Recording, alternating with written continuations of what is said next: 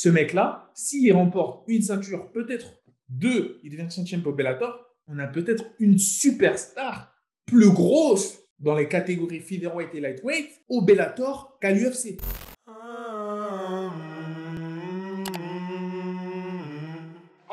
Hey yo, bienvenue dans le podcast The Goat MMA Boxing. Comme on se retrouve pour ce onzième épisode du No Contest avec mon comparse Carl, comment ça va? Ça va très bien, j'espère que vous allez bien les gars et j'espère que tu vas bien Sigma. Let's go. Ça va, ça va, ça va. Alors on va parler de plusieurs sujets hein, dans, ce, dans ce No Contest. Et le premier, on revient sur la victoire étincelante, le statement de notre Français Nassourdine Imavov, qui a vraiment euh, fourni une clinique en anglaise contre Yann Enich. C'était vraiment remarquable. Et on a pu voir que là, en fait, en éteignant cet ancien top 10 middleweight, il s'inscrit vraiment là. Il s'inscrit dans une conversation dont les Américains ne s'y attendaient pas du tout parce qu'il était favori, Yann Enich. Il était gros favori face à Imavov. Il a complètement retourné les odds avec une anglaise bionique. Et c'était un peu à notre. Euh, on était plutôt pas mal sur le pronos, même si j'avais dit finish finish, je favorisais plus le finish au deuxième round, ce qui s'est produit, mais par soumission après un grand après justement un TKO, que par strike.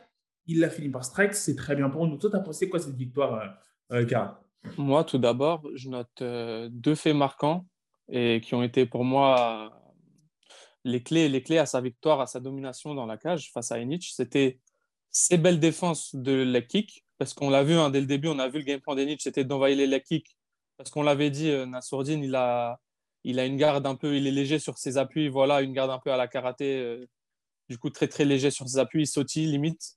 Et euh, voilà, du coup, il a très bien, il s'est très bien protégé contre ces, ces low kicks qui lui visaient la cuisse et les mollets. Ça, c'est un, donc très bien. C'est ce qu'il fallait faire. Il fallait bien, bien se défendre contre ça parce que ça, ça peut, on sait, ça peut faire du dégât très rapidement. Exactement, les calf kicks là surtout. Et de deux, la défense de takedown, la défense de lutte clinch, ça, il a très bien géré aussi à un moment, bon, c'était presque illégal. Il lui a mis aussi un très bon coup de coude en sortie de clinch. Il lui a, c'était presque, enfin, c'était un peu derrière la tête. Faut être dirty en, sortie. Tant que l'arbitre n'arrête pas, faut être, c'est comme ça. Mais, mais il a géré. C'est ça qu'il fallait faire à ce niveau-là. C'est sur, sur l'aspect clinch, euh, lutte et l'aspect la kick. Voilà, il a très bien défendu les deux. Et voilà. Après, il a, comme tu dis, l'anglaise, ça a déroulé. Ça, c'était logique, on le savait, largement au-dessus en striking ce qui lui donne une victoire au deuxième round, méritée, largement méritée. Ce n'était pas une victoire chanceuse, c'était une victoire méritée. Euh, round 1, il domine, round 2, il continue sa domination et il finit le combat. C'est comme ça. Et ça fait plaisir. C'est la logique du combat, c'est comme ça. Exactement, c'est la logique du combat et ça fait énormément plaisir hein, parce que là, il était retourné en prélims et là, il a montré, en fait, il a envoyé un gros message à Dan en disant Moi, je ne suis pas un fighter de prélims. Moi, tu me mets en main card. Moi, moi tu ne me parles pas d'âge. Moi, tu ne me parles pas d'âge. Lui, clairement, ce qu'il a proposé là, c'est du haut niveau. Finir un Yann Enich. En plus, en fait, ce qui est intéressant, c'est que tu avais un. En fait, juste avant la confrontation d'Yann Enich, juste avant Imamov, c'était un Kelvin Gastelum. Un Kelvin Gastelum qui, justement, a préféré la lutte face à Yann Enich, qui a préféré la jouer safe. Et là, on a un Imavov qui ne la joue pas safe du tout et qui le termine en striking. Ça envoie un message quand même à cette euh, à cette catégorie. Tu vois ce que je veux dire? Moi, c'est quelque chose que j'apprécie beaucoup. C'est quelque chose que j'apprécie beaucoup. Moi, je pense qu'il n'avait pas vraiment à la jouer safe à ce niveau-là parce qu'ils ils savent à la MMA Factory, ils savent, ils ont l'avantage, ils ont largement l'avantage en striking. Tu Après, dit, là où il a été plutôt safe, c'était sur les, les, les checks, les checks des leg kicks, bien, bien protégés de ça. Ça, ils ont été bien safe, ils ont été concentrés euh, pour bien défendre ça. Et la défense de takedown, ils ont été aussi euh, bien, tu vois, bien, ils ont bien sécurisé les, les défenses de takedown. Ça, c'était les deux façons compartiments du jeu où il fallait sécuriser. La stratégie. le reste, le reste, bam, il laisse couler son striking, il se laisse aller et il envoie ce qu'il sait faire. Et voilà, logiquement, il, le met KO. Ça, c'est ça, c'est logique, ça. ça. Et on voit qu'il était très bien entouré. Hein la stratégie de Fernand, le, staff qui a été mis autour de ce fighter-là, ça a vraiment payé. On voit un pur produit du MMA Factory, ce que ça fait au haut niveau à l'UFC. Et si on peut parler. Plus que poids lourd. Ah, plus, ah, c'est sûr. Que poids lourd. Parce que poids lourd, on a déjà vu. Exactement, exactement. C'est la qualité des poids lourds du MMA Factory maintenant. Là, avec ce middleweight, qui est Ina Surjin Imavov, on peut, moi personnellement, je te dirais, hein, d'ici deux ans, je le vois dans le top de la catégorie. Et quand je parle de top, je te parle de même avant deux ans, peut-être viser le titre. Bah, franchement, Franchement, c'est possible. Quand on voit que à son âge, et bon, on se rappelle, il est quand même assez jeune. Pour le niveau MMA, UFC, il est, il est quand même, il n'y a pas beaucoup de combattants qui ont son âge ou moins. Bien sûr. Euh, moi, je trouve qu'il est, est, très très mature euh, pour son âge. Quand on parle vraiment niveau son, de son niveau dans, dans, la cage, de son, de son intelligence de jeu et de son calme, moi je trouve que franchement, il est très mature pour son âge en tant que. La maturité de, de, combat, elle est, elle est vraiment élevée pour son âge. Je trouve. Beaucoup de calme. et du coup, c'est pas. Du coup, je trouve que c'est pas vraiment un, inconvénient son âge. Hein. Euh, franchement, il peut, il peut déjà, déjà aller, aller, aller loin dans la KT. Franchement, c'est faisable. Hein. Après, bien, sûr. il faudra encore euh, continuer à charbonner hein, pour être au niveau des. Commencer à rentrer dans le top 10, top 5 et tout ça, ça va, ça va pas être une tâche facile. Il y a, beaucoup de mecs euh, qui sont très très loin, tu vois, mais euh, s'il continue comme ça, c'est largement faisable. Bien, bien sûr. En plus, moi, ce qui m'a impressionné dans le combat, c'est que, et je vais en revenir justement au classement juste après, juste après ce point-là, c'est le fait qu'il s'est potentiellement euh, fracturé un peu plus la main après le premier round, parce qu'il y a Fermin qui lui avait dit au début du deuxième round, passe outre la douleur. C'est-à-dire qu'il y avait déjà, avec une main en moins, il a quand même réussi à envoyer et à éteindre Yann Enich. Donc ça, c'est d'autant plus impressionnant. Le second point, c'est qu'on est dans une catégorie qui est assez similaire. Je ne vais pas aller jusqu'à dire euh, complètement similaire à la catégorie au niveau du, du ranking et de la facilité à monter euh, de la catégorie heavyweight, mais par contre, elle est complètement différente de la catégorie bantam, feather et lightweight, où là, c'est très, très stacked. L'avantage de la catégorie middleweight, c'est que c'est un peu comme ça, tu vois, il y a un peu cet esprit heavyweight où tu peux battre 2-3 top 5, 2-3 top 10, pardon, et vite te retrouver pour un combat pour le titre. Ce qui n'est pas forcément faisable dans les catégories qui sont bloquées, telles que les bantams, telles que les feather, etc. Et donc ça, c'est un avantage en fait, pour En fait, ce schéma, ce schéma que tu viens d'évoquer, comme pour la catégorie heavyweight, middleweight, etc., c'est souvent quand il y a un champion qui règne longtemps et qui décime tout le top 5, qui a déjà décimé tout le top 5. Exactement. Ça, ça arrive souvent. Toi, tu bats un mec du top 5, bam, tu peux te retrouver direct contre le champion dans ces cas de figure. C'est intéressant ce que tu viens de dire. ça, c'est un cas de figure qu'on a souvent vu, surtout aussi en light heavyweight à l'époque de John Jones, quand il était en light heavyweight.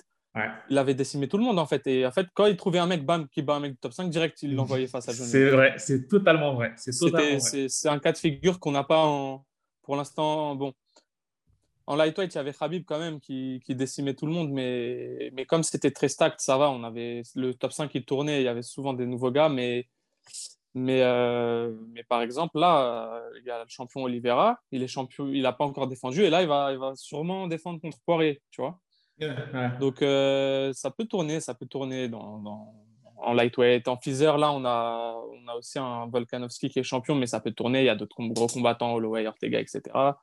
Bref, dans les petites KT, ça, ça peut. Voilà, il y a Figueredo aussi en flyweight, il ne l'a pas encore défendu. Il n'y a pas vraiment un champion, on va dire, établi. Depuis que Khabib est parti dans ces petites KT, il n'y a pas un champion qui est là depuis longtemps et qui défend depuis 4-5 défenses, tu vois.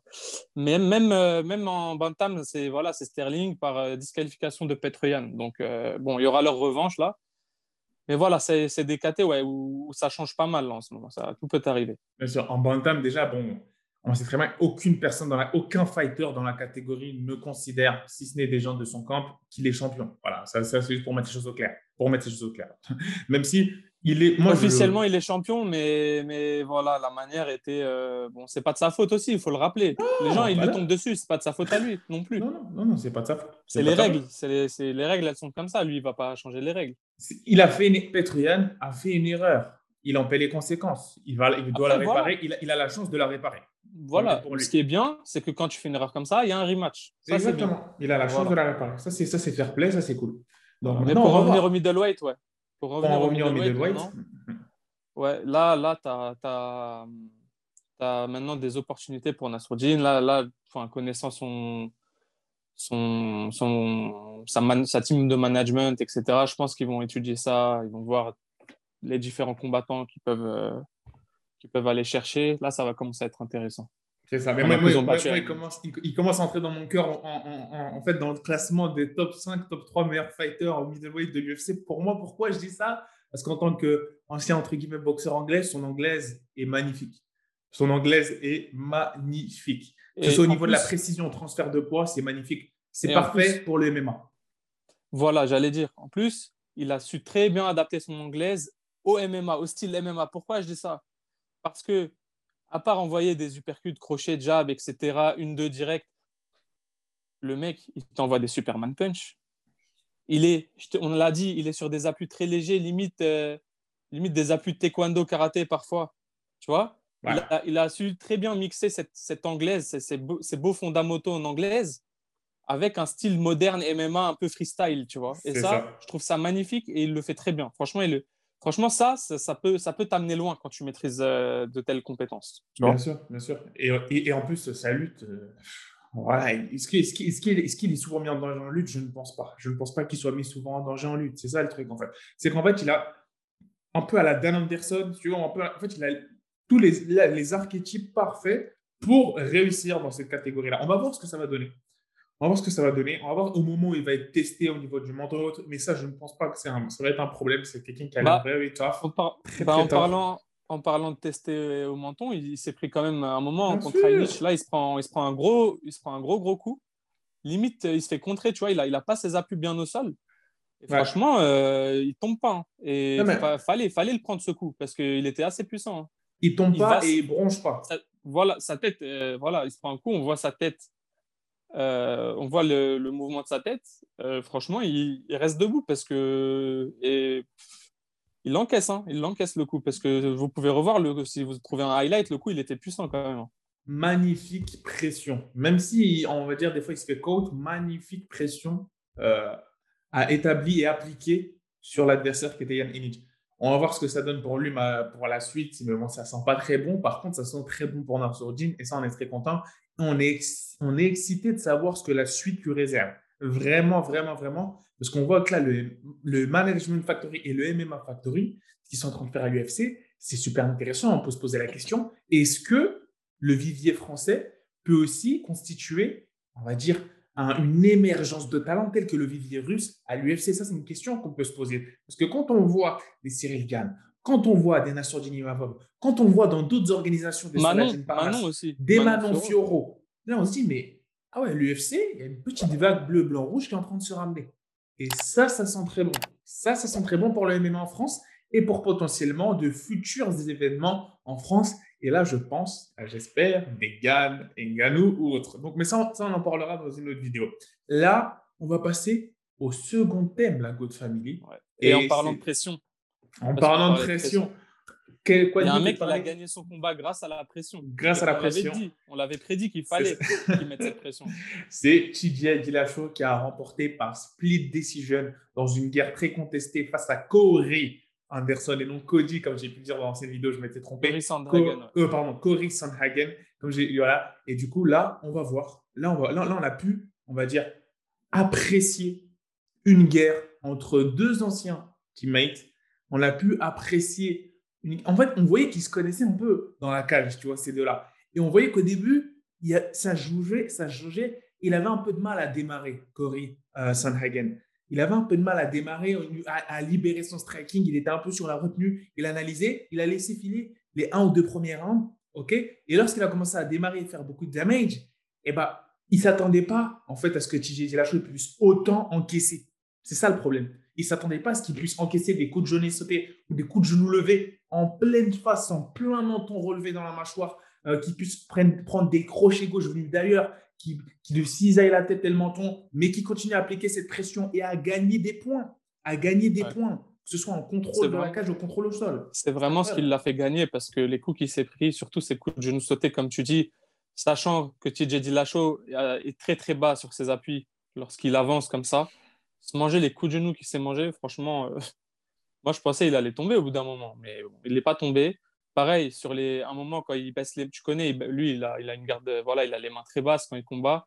Et il commence à faire ses mouvements en mode euh, vas-y, viens, je vais te contrer. Et là, qu'il se mange des, des combos de 2, 3, 4, 5 coups et que le dernier coup, il finit par le toucher, il le met au sol et qu'il se relève de ça. Franchement, euh, chapeau parce que là aussi, là aussi euh, à chaque... il a été plusieurs fois à deux doigts d'être stoppé, euh, hein. Bien sûr. Là, là, là, c'est, là, là, Cory Sandhagen a failli stopper ce, ce, ce TJ Dillashaw, mais ça n'est pas arrivé. Et ça montre qu'en fait, un clean TJ Dillashaw a aussi cette, cette grinta, comme disent les Italiens. Et là, il a cette, il n'a il a pas besoin de tout ça, en fait. Il a, il a montré qu'il pouvait display du championship level sans forcément être sous EPO. Et ça, moi, ça fait plaisir. Ça nous rassure Après, ouais. un petit peu. Après, ça montre que voilà, c'est c'est pas juste euh, aussi un striker parce que il c'est grâce ce combat, il le gagne grâce à sa lutte. Ce Exactement. combat, il le, il le gagne grâce à son, à son cardio et à sa lutte parce que pendant 5 ans, de mettre cette pression alors que tu te manges des bombes, bah, déjà, c'est fort. Ça montre qu'il a quand même une très grosse préparation, un très gros cardio. Mais aussi, quand tu vois son niveau de lutte, ça, ça montre aussi beaucoup de choses. Plusieurs fois, il arrive à, à l'emmener au sol, à, à faire même au début, au début du combat, il a, il a une bonne phase où il arrive à appliquer un bon ground and pound, il touche, il touche pas mal. C'est ça qui le fait gagner. Aujourd'hui, Dillashaw, il a montré que même face à un striker plus fort que lui, parce que Sandagen est largement au-dessus de lui au striking, et on l'a vu, Ah. on a eu la preuve, bah aujourd'hui, il a d'autres armes. Il a d'autres armes pour essayer de s'en sortir, et il les a appliquées, et c'était très serré. Et ça peut être contestable. Genre, il y a des gens, ils peuvent dire que Sandagen a gagné, très bien. ouais, bien sûr. Mais Ouais. C'était serré. efficace. Ça, on, est sûr que c'est- on en est sûr, c'est que c'était serré. En fait, Il en gagne fait, par décision partagée. Et franchement, il allait perdre par décision unanime s'il n'avait pas cette lutte et cette, euh, ce cardio. Moi, je vous le dis. c'est ça. En- Largement, il, gagne par il il perd par décision unanime. Aujourd'hui, s'il gagne par décision partagée, c'est vraiment grâce à ça. C'est vraiment grâce à la lutte et son cardio. Il a allé la chercher. Il a, c'est le, c'est un combat de MMA. C'est pas un combat de, de boxe taille. C'est pas un combat de, de, striking dans une cage. Non, c'est un combat de MMA. Et TJ l'a très bien compris. Et là, on a vu l'expérience parler. On a vu l'expérience parler. Et là, on a un Khabib sur Twitter qui nous parle de Petr Yan pour te dire à quel point personne ne reconnaît Aljamain Sterling, le disrespect. Il parle de Petr Yan, euh, Dillashaw en Russie en 2022. Euh, moi, je pense que tu as aussi, et comme il a dit aussi, euh, Khabib, Cory Sandhagen, il ne faut pas le sortir de l'équation. hein, parce que ce serait bête. Parce que ce qu'il a prouvé là, en fait, ce qu'il a montré, c'est qu'il il peut mettre en danger, il est dangereux pour n'importe qui du top 5 ou top 3 de la catégorie bantam. C'est une, ré- c'est une réalité. C'est une En tout cas, quand tu regardes, c'est euh, le striker le plus technique. c'est le Euh, striker le plus efficace, je dirais, dans la catégorie. Ouais, parce que tu as, Petroyan, qui est un striker euh, très dur, en fait très old school, façon, euh, bah, il s'est entraîné hein, là-bas au Tiger Gym, façon Muay Thai, très dur sur ses appuis, j'encaisse, je renvoie. C'est des échanges, un, euh, genre chacun son tour. Il est, il est beaucoup dans ça, euh, Petroyan. Il il, c'est comme ça qu'il bat Aldo. C'est Mm. comme ça qu'il bat les autres. C'est, il encaisse et il rend deux fois plus fort et les autres, ils encaissent pas. C'est ça. Aujourd'hui, euh, Petroyan, quand tu vois, il a un style très, très, très académique, très old school de striking. C'est exactement ça. Il est C'est pas, c'est pas un combattant euh, qui vole dans tous les sens, qui fait des mouvements dans tous les sens, Petroyan. C'est un combattant rugueux, dur, qui va t'avoir à l'usure. Et pas- pour l'instant, ce qu'il a montré en tout cas. Et quand tu vois Sandagen, tu te dis que ça, et, et même tous les autres, hein, le top 5, top 10, tu, tu te dis, mais Sandagen, c'est. Quand tu regardes l'ensemble, c'est-à-dire pied-point, genou, coude, etc., tu vois pas un combattant quand même qui est plus technique que lui dans le striking. Ouais. Parce que tu as des Frankie Edgar qui ont une très très bonne anglaise, des Dillashaw pareil, pas mal. Mais, mais là, là, on parle du, du- du- pour moi du meilleur, du meilleur striker de la KT. Et euh, et il y a ta Petroyan, voilà aussi, qui est pas loin, mais, mais Petroyan, voilà, c'est académique, c'est puissant, c'est très, voilà, c'est ça se repose sur vraiment peu de variété de coups, mais très efficace. Pour moi, quand on parle d'efficacité, je me tournerais plutôt justement, tu vois, vers un Petroyan. Après, il est très efficace aussi, Sandagen, Mais il a manqué ce mais dans un autre style. Ah. Il est dans un autre style, tu vois. Ça, ça. C'est vrai que, ouais, c'est vrai que, c'est vrai que niveau efficacité, tu as raison, peut-être Petroyan, s'il avait autant touché que Sandragen, je ne sais pas s'il serait resté debout au TJ. Ça, c'est une vérité. Ça, c'est peut-être une question qu'on peut se poser. Et, et là, tu vois que bon, dans cette catégorie-là, le, le futur est très, très, très intéressant. Est très intéressant parce qu'elle est stacked. C'est l'une des catégories qui est très, très stacked. On en parlait un peu plus tôt dans l'émission à, à l'UFC. On peut se poser la question, est-ce que moi, ça, moi, moi, personnellement, ça me ferait rire quand même que Aljamain Sterling il arrive à dominer. Et voilà. Pas- juste pour la narrative tu vois. Il arrive à dominer un Petroyan au, au retour. Ça ça me ferait très très rire. On, on fera, on, fera les, on fera les analyses et pronos lorsque le combat, enfin, Ouais. une semaine sûrement avant le combat, mais, mais ce qui est sûr, c'est qu'il faudra qu'il se change complètement, complètement. de game plan. Complètement et faut qu'il adapte vraiment son training camp, faut qu'il l'adapte pour un game plan spécifique parce qu'il n'aura aucune chance debout. ça, Ça, va être, clair et net. mais même ça va être compliqué parce que Petroyan c'est un match-up et un style c'est le pire style je crois pour Aljamain Bien sûr.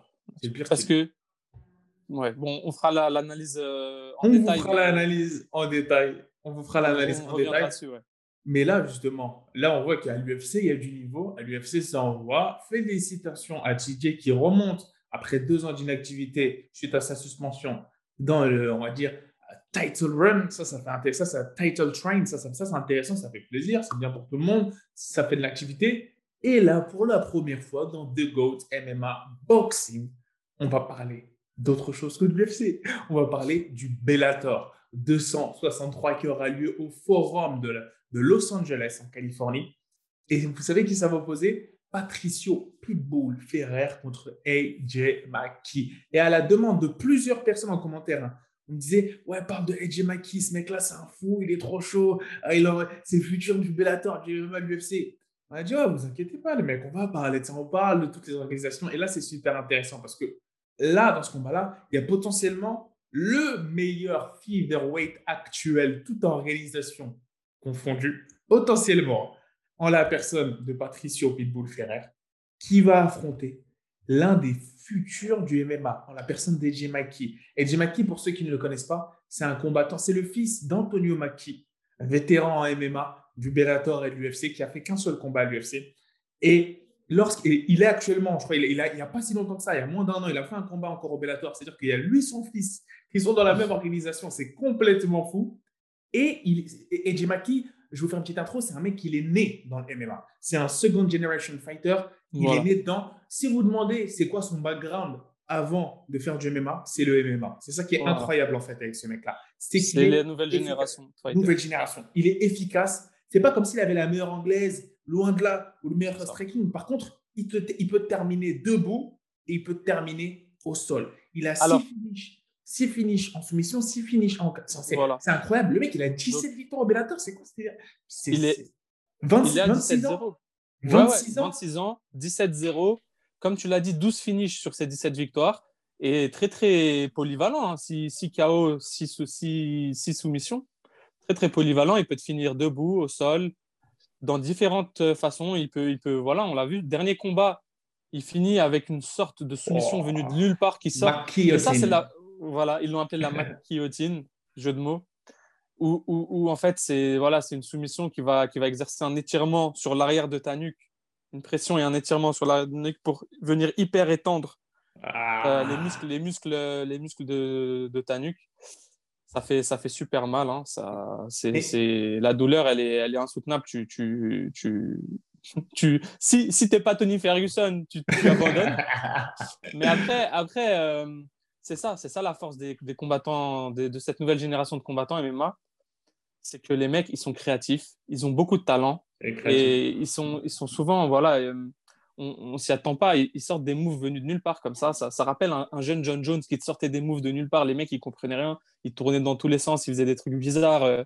les gens ils disaient, waouh, c'était voilà. Là, on, va rentrer encore dans une nouvelle ère dans quelques années d'MMA où les, les, nouveaux arrivants, ça sera des combattants comme ça, des maquis qui ont grandi MMA. Ils ne seront pas spécialistes en karaté, ils ne seront pas spécialistes en anglaise, ils ne seront pas spécialistes en lutte.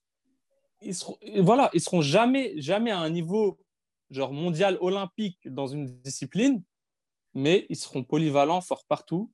Et ça va donner des match-ups très homogènes où on ne pourra plus dire Ah, on a un boxeur face à un grappleur, tu vois. Ça sera vraiment, ça va se jouer sur des détails et les, deux combattants seront complets partout. on arrive dans cette ère de MMA dans plusieurs années. Eh, des, super-héros, le mec, dans la cage. Ce qui, en fait, ce qui propose, moi, ce qui me choque, c'est que AJ McKee, quand tu l'amènes, The Mercenary, quand tu l'amènes au sol, tu es en danger.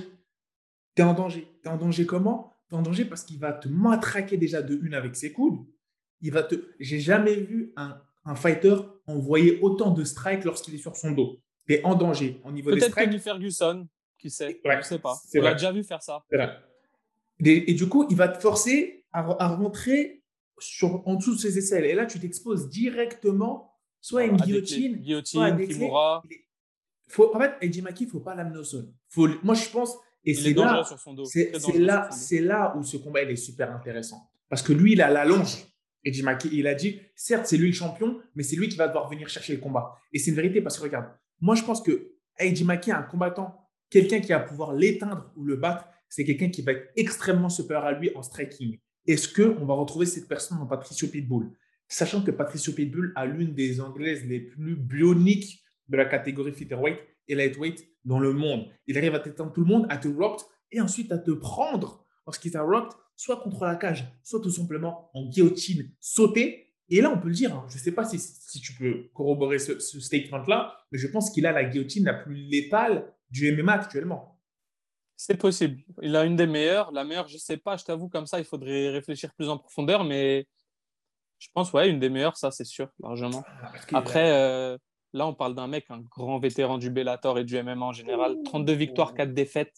32 victoires, 4 défaites. victoires consécutives, actuellement. Avec, avec, voilà, avec euh, en ce moment, euh, voilà, il est, il est sur 7 victoires consécutives. Et dont, dans ces 7 victoires consécutives, on a un KO TKO face à Michael Chandler.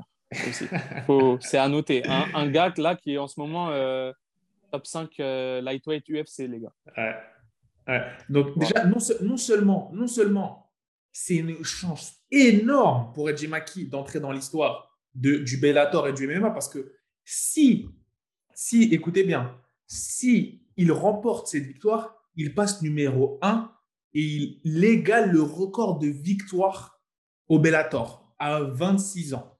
À 26 ans, il sera indéfectible. Sachant que là, il est, il est deuxième à ce classement-là. Et en plus, excuse, ah. je voudrais rajouter, euh, on a oublié de dire une chose sur euh, Pitbull. Vous nous dites, ah, enfin là, vous vous dites, il a battu Chandler, mais là, le combat avec Maki, c'est en featherweight. Hein? bah oui, on a oublié de vous dire, il a deux ceintures au Bellator. Il est champion léger. Lightweight et, featherweight. Voilà. un champ champ. À, à, noter, les gars, à noter. C'est pour ça que là, Eddie Maki. Là, il va défendre sa featherweight. Exactement. Exactement. C'est pour ça qu'Eddie Maki a dit si jamais je remporte ce combat, je veux ma revanche en lightweight pour avoir ma chance de prendre aussi la deuxième ceinture. Vous voyez ce que je veux dire? Je veux que la revanche soit faite. En... Et c'est là, et c'est là que c'est fou en fait pour Eddie Maki l'équation parce que dès qu'il est rentré dans ce tournament, et c'est là que je me dis que ils ont un edge un peu, ils ont une petite avance. Euh, je veux dire, ils ont là où je peux leur enfin donner un point au Bellator vis-à-vis de l'UFC, c'est ce Grand Prix qui est excellent. Celui qui a inventé ça, faut lui donner une médaille. Il faut lui donner de l'argent. C'est un truc de fou ce qu'il a fait. Parce que le Grand Prix du Bellator. C'est au Pride qu'ils ont inventé ça, je pense. Oui, exactement. C'est au Pride qu'ils ont inventé ça. Mais en fait, la, manière dont, la manière dont c'est exécuté, après chaque combat, il y a une sélection en mode télé-réalité, en mode c'est super bien vendu à l'américaine. Ah non, euh, il y a le classement. Ça, c'est un truc de fou. Au Pride, au Pride pardon. Au Pride, c'était pas comme ça, pardon. du coup, au Pride, c'était plus. C'était juste un, tournoi avec. Euh, voilà, des combattants qui s'affrontent et, qui montent peu à peu. Là, tu gagnes. là, tu, gagnes là, tu gagnes. Tu viens directement sur le prime time plateau et tu dis je veux battre, je me battre ensuite, ensuite. Il y a tous les fighters qui sont là avec leur numéro. Mais c'est un truc de fou. Voilà, c'est ça, ça c'est différent. à l'américaine, c'est incroyable. C'est incroyable. On dirait. Euh, enfin, franchement, c'est extrêmement divertissant. Si on parle de Super League, là, on est dans le coup. Là, on, est dans bah, le coup d'une Super League. Bah, c'est ça. En fait, en fait c'est ça. Quand, quand tu es, es, dans un marché où le premier, c'est l'UFC aujourd'hui, c'est le, le, le, premier sur le marché et que voilà, ils ont le monopole. Aujourd'hui, tu dois d'innover. Tu dois d'innover. Tu dois de, tu dois d'attirer les gens par, par le show, par l'entertainment. Il faut innover. C'est comme ça. Et franchement, ils ont trouvé une façon vraiment vraiment pas mal pour, euh, pour essayer d'attirer des, des, nouveaux spectateurs. Mais c'est incroyable, c'est incroyable ce qu'ils ont fait. Moi, moi je, commence à devenir fan du Bellator aussi, c'est fou. C'est fou, sachant que là, il y a des stars montantes. Euh, certes, et là, c'est quelque chose qui est super intéressant parce que les gens disent oui, faut, après Eddie Maka, après qu'il ait gagné, il faut qu'il aille à l'UFC. Mais vous ne vous trompez pas, c'est pas l'UFC qui fait les fighters, c'est les fighters qui font l'UFC. Donc, c'est pas forcément, plus forcément une obligation. Là, il a la possibilité de gagner un million de dollars parce que c'est la finale du Grand Prix. Et le gros respect à Patricio Pitbull qui aurait pu attendre que tout le contournement se fasse. Ensuite, il vient chercher un, adversaire. Il a décidé de mettre son titre en jeu et de participer au Grand Prix. Donc, ça aussi, c'est extrêmement respectable. Les deux arrivent pour la finale il y a possibilité. il, y a, il, y a, Patrice Pitbull qui dit que, en interview, il a, dit en conférence de euh, pre-fight, euh, voilà, avant le combat, il a dit Je pense que toute la pression est sur Edgy McKee. Pourquoi? Parce qu'il y aura, certes, c'est dans son hometown, il y aura toute sa famille. Effectivement, c'est quand tu es jeune comme ça et que c'est la première fois que c'est pour un, si gros enjeu, un million de dollars, la première fois que tu te signes un chèque comme ça, ensuite c'est pas ce type de chèque-là que tu risques de voir lorsque tu as, ce stade-là de ta carrière à l'UFC. Ensuite, euh, tu es. Voilà, pour la ceinture. Il y a toute cette pression-là. Voilà, il y a ta famille, etc. C'est un peu compliqué. Par contre, c'est vrai qu'il y a quand même aussi Patricio Pitbull qui a beaucoup à perdre. Si, là, euh, tu vois ce que je veux dire, c'est que hmm, tu as, un Edgy Maki qui dit que je pense que Patricio Pitbull, et même si moi je ne l'ai pas vu, hein, est peut-être sur la phase descendante. C'est-à-dire qu'il est peut-être, mhm. il cherche peut-être une porte, de sortie, il a plus à gérer toutes ces personnes qui le matraquent de tous les côtés. J'ai du mal à y croire. J'ai du mal à y croire parce que il a l'air extrêmement solide. Hein. Quand il parle dans son 10 millions, dans, dans son expression faciale, il est froid, il est cold avec sa voix rauque, on dirait le mec, il peut jouer dans un film. Je ne sais pas s'il a déjà joué dans un film, dites-le moi en commentaire, la votre famille. Mais le mec, c'est un personnage de film, Patricio Pitbull. Il vit sa personne, il vit sa propre, sa propre entité, son propre personnage. Et là, tu as un Maki qui, dans son regard, dans son attitude, n'a littéralement aucun signe de peur. Tu comprends ce que je veux dire? C'est ça qui est intéressant. Aucun. Il a une confiance en lui euh, qui me rappelle, et là, la comparaison est grande, et je parle au niveau de la confiance en lui, il me rappelle un certain Conor McGregor, j'ai pas peur de le dire. Le mec, il a dit, on lui a demandé à partir de quel combat, il y a, il y a un journaliste qui lui a demandé à Eddie Maki, vous avez su que vous étiez l'un des meilleurs et que vous étiez prêt, que vous alliez combattre pour le titre. Il a dit, bah, à partir de mon premier combat, vous voyez l'attitude qu'il démontre, c'est-à-dire que le mec, il a, là, on arrive avec une génération de fighters qui est prêt pour tout arracher. Tu vois ce que je veux dire?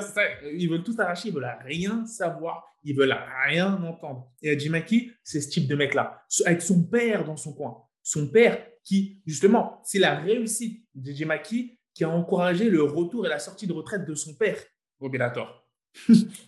c'est ça pour la petite anecdote, c'est super intéressant. Et là, je me dis, bah, ce mec-là, s'il remporte une ceinture, peut-être deux, il devient champion pour Bellator, on a peut-être une superstar plus grosse dans les catégories featherweight et lightweight au Bellator qu'à l'UFC. S'il arrive à, pull out ce, ce, ce, ce upset-là, entre guillemets, parce que je pense que Patricio est favori, s'il arrive à pull out cet exploit de récupérer les deux ceintures à Patricio au Bellator, actuellement hors Conor McGregor, hors même Bon, c'est difficile parce que c'est vrai que Dustin Poirier, il a 2,3, plus de 2,3 millions d'abonnés sur Instagram. C'est une grosse star lui aussi. C'est massif, mais je veux dire, en potentiel star, les gens vont entendre parler d'Edgy Maki et il y a l'UFC qui le surveille de très près, ce mec-là. Ça, il faut le savoir. Il y a l'UFC qui le surveille de très près. Maintenant, le si est énorme. Le, le if est énorme face à un Patricio Pitbull parce que ça se trouve, il va tout simplement se faire étrangler comme tout le monde. C'est ça, en fait, le délire. C'est ça le délire. Il va tout simplement se faire comme tout le monde et on passe à autre chose. Mais j'aime bien ça parce que ça faisait longtemps qu'au Bellator, on n'avait pas eu une chose qui était montée comme ça. Et c'est pour ça que ça nous a même valu d'en parler dans le podcast. Donc, je vous invite énormément à aller checker ce fighter-là, Eddie Maki, à aller checker Patricio Pitbull. Mais ça, vous le savez déjà, que ce mec-là, c'est un monstre. Ce mec-là, il était attendu à l'UFC, mais il préfère, il préfère éteindre, éteindre les rêves des combattants du Bellator. et donc là, là, on le comprend. Et va-t-il éteindre va-t-il éteindre le rêve de la famille Maki, qui est une famille de fighters? Ouais. Donc là, on va voir, là, ça va être super intéressant. Si on devait donner un pronostic, ah, est-ce qu'on est est commence à analyser maintenant on fait une vidéo prono, On commence à analyser maintenant? Je ne sais pas, t'en dis quoi, toi? Moi, moi je n'ai pas vraiment encore de pronostic hein, pour ce combat, je t'avoue. C'est compliqué. C'est compliqué. On va peut-être, on va peut-être vous réserver une petite vidéo là-dessus. Mais c'est vrai que ça, ça vaut le détour. Hein. ça vaut le détour parce que là, c'est compliqué. Hein. Là, là, comme je disais, en fait, Pitbull, tu sais à quoi t'attendre. Tu, vois, tu sais que va falloir faire attention à son striking, sa pression. Et à la, si tu laisses ton coup, tu es mort. Par contre, Eiji Maki, à chaque combat, il est différent, le mec. Le mec, il est dans la. Le mec, c'est un variant. Le mec, c'est un variant, si tu veux, il change à chaque combat. Il est dans la phase, il évolue. Il a autant de variants que le Covid-19. tu sais ce que je veux dire? Le mec, il change à chaque. En fait, tu ne sais pas si tu dois t'attendre à ça. Et là, ou bien sûr, il faut qu'il appuie et qu'il cherche à mettre la pression, c'est sur l'anglaise. ça, c'est évident. Sur, il va falloir qu'il rentre l'anglaise et qu'il ne se fasse pas côte. Bien sûr, que ce soit avec un coup au corps au foie ou un genou, parce qu'ils sont très dangereux, les kicks de Maki, même les kicks qui sont extrêmement dangereux. Tu as l'impression qu'il lance de manière nonchalante. Pourtant, dès que ça touche, ça t'éteint directement. Ça t'éteint. Il a un très bon, il est très solide sur ses appuis, malgré le fait qu'il est souvent échalon. Il y a, il y a Patricio Pitbull qui a dit que l'un de, ses, de ses points faibles, c'est qu'il est souvent stressé en combat. Je ne l'ai pas vu si stressé que ça, hein, j'ai Maki en vérité. Même le, journaliste, lorsqu'il a dit au journaliste, le journaliste a demandé un exemple. Patricio Pitbull n'a pas su vraiment en donner un. je, je, je, vois, je vois pas comment il n'a pas l'air si stressé que ça, peut-être tendu, nerveux. Je sais. En tout cas, une chose est sûre, Pitbull dans la cage est calme et très dense, comme un requin. C'est l'un des plus calmes, ça c'est une réalité. On verra, franchement, on verra ce match-là, ce que ça va donner. Moi, j'ai hâte, et j'ai hâte de voir ce que ça va donner. Je, je vais suivre ça au Bellator. Ça sera sur Showtime, en pay-per-view. Donc, on attend ça avec impatience. Je ne sais pas si euh, il y a des Je ne sais pas si RMC ils vont. Je sais pas si RMC vont diffuser, sachant que parfois ils diffusent hein, des events du Bellator. Mais on espère, ce serait, ce serait parfait. Ce serait parfait pour nous autres Français. Ce serait excellent. Ce serait excellent. On attend de voir. Sur ce, sur ce bah, je pense qu'on arrive au mot de la fin.